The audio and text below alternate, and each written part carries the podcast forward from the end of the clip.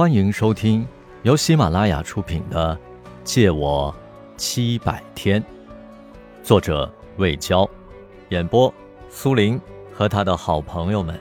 欢迎您的订阅。第四十八集，迎接莫卫和云豹的是一个胖胖的中年女佣。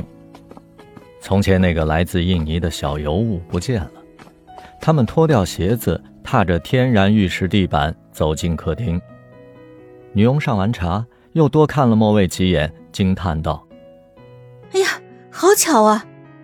你们认识？上次你喝醉了，就是这位小姐把你送回去的。当时我忘记付车费了，转头她已经走了。哪一次啊？我醉得不计其数。你从 Black Box 出来，倒在街上像只死猪。”几个小痞子围过来踢你，我费了九牛二虎之力才把你拖到出租车上。前三节课的学费给你免了。若真心报恩，就借我一把吉他，单位演出用，下月还你。跟我来，随便挑。莫卫跟着他穿过泳池，顺着旋转楼梯走到二楼的琴房。十几把色彩迥异的吉他静静地躺在展架上，这里的气息太熟悉了。莫蔚深知每一把琴的来历，他快步走到里侧，仰望着心仪已久的那把爱尔兰纯手工木吉他。你最好选电吉他，我比较擅长摇滚风格。莫蔚盯着他一动不动。云豹显然心疼了，但又不好食言，只得由着他把琴拿下来，喜笑颜开地抱在了怀里。在昏暗的光线里。莫卫弹了一首《魔笛》主题变奏曲，拨响琴弦的瞬间，他觉得山猫复活了，一切都回来了。哥俩就像往常那般坐在琴房里，无忧无虑地玩音乐。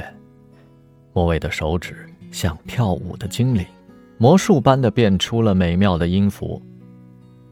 曲终，云豹愣了片刻，回过神来才说道。你乐感不错，只是技法训练不够。你左手按弦的力量太重，放松，再试一下。他拿起吉他给他演示。你的毛病跟我哥们一样，太刻意了。不要试图去驾驭吉他，它是有呼吸、有生命的。温柔的爱抚它，它会给你更多的惊喜和回应。当然，要虚实结合，多做消音练习。你哥们儿跟你学吉他？云豹摇摇头，闪过一丝苦涩的笑容。你现在收了几个徒弟？都不靠谱。一个高三学生冒充大学生，偷偷跑来跟我学琴，被他爸逮回去了，还臭骂我一顿。一个真大学生报了十节课，速成学了首童话，只为在宿舍楼下给师妹表白。一个女孩学了三个月，连入门的指法都不会，感情是为了追我。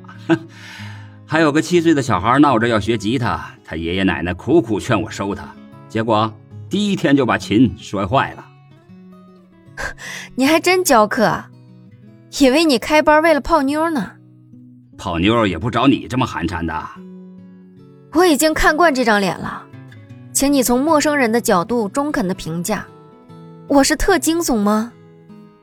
美妇未必美，所美貌图美；丑妇未必丑，所丑行不丑。别丧气，至少你不讨厌。有些美女啊，只能看看，一接触就令人生厌。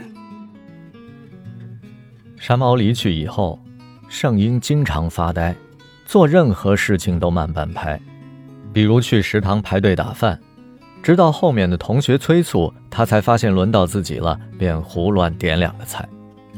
去图书馆自习，他望着窗外，好久才能回到书本中。有时天马行空，胡思乱想；有时仅仅是断电般的死机状态。